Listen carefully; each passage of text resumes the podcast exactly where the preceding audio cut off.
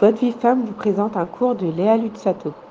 Alors voilà, j'ai voulu vous faire un petit audio parce que euh, j'ai reçu pas mal d'appels cette semaine de, de copines ou d'amis plus proches qui me disaient qu'elles en pouvaient plus, et la maison, et le travail, et le ménage, et la cuisine, et, et Baruch Hashem, euh, vous savez tout, euh, tout ce qu'il y a à gérer dans une maison, Baruch Hashem. Donc, je voulais vous, vous amener à une petite idée qui, euh, Bezrat Hashem, vous donnera un peu de koar et, de sim- simra. Alors, euh, je ne sais pas si vous savez, mais euh, en haut, euh, dans le Olam dans le Gan Eden, il y a quatre Echal, on dit, de femmes. Donc, c'est comme si on disait que c'était des grands yeshivot où il y a toutes les femmes là-bas. Et dans le Echal le plus grand, donc le plus élevé, on demande c'est qui qui est le plus haut là-bas. C'est qui la femme qui dirige en fait ce Echal-là. Alors, euh, à chaque fois qu'on a posé la question, on nous dit euh, Rachel Imenu, euh, est-ce que c'est une ima Alors on dit non, c'est pas elle, c'est pas elle. On pose et on dit on cherche, et c'est Tipora, c'est la femme de Moshe Rabbeinu, parce que Moshe Rabbeinu il est dans le Echal Agadol. Bon, et en fin de compte, la réponse, vous savez, c'est euh, c'est Bitia, Bat Paro. Il y en a qui l'appellent Batia, la fille d'Hachem, traduction.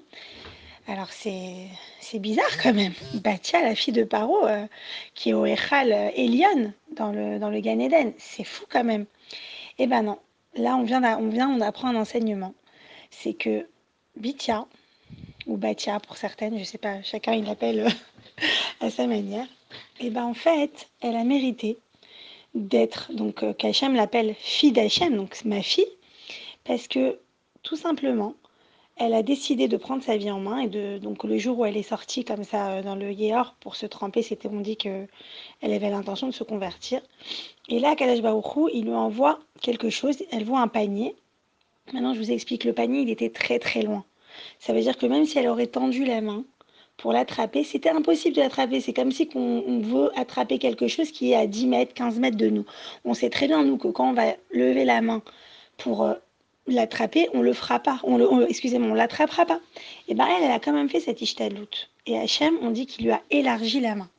D'accord? Donc, je ne sais pas si vous vous rendez compte le, le- cette chose magnifique. Et je, je vous rapporte encore quelque chose encore qui dit que Moshe Rabbeinu, il avait plusieurs noms. D'ailleurs, Yocheved ne l'a pas appelé Moshe Rabbeinu, elle l'a appelé, Yoch- elle l'a appelé Yekutiel. D'accord?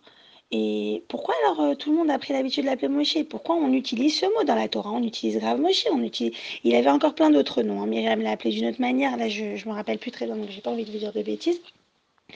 Mais en fait, on a choisi le nom que Bitia a euh, l'a appelé Moshe que j'ai sauvé des eaux, sorti des eaux, excusez-moi. Donc euh, sauvé des eaux. Excusez-moi, je m'embrouille.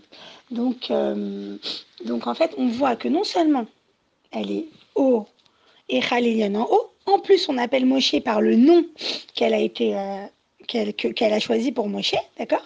Mais regardez le srout, juste parce que elle a fait la ishtadlout de juste lever son bras pour essayer d'attraper ce, ce berceau dans l'eau.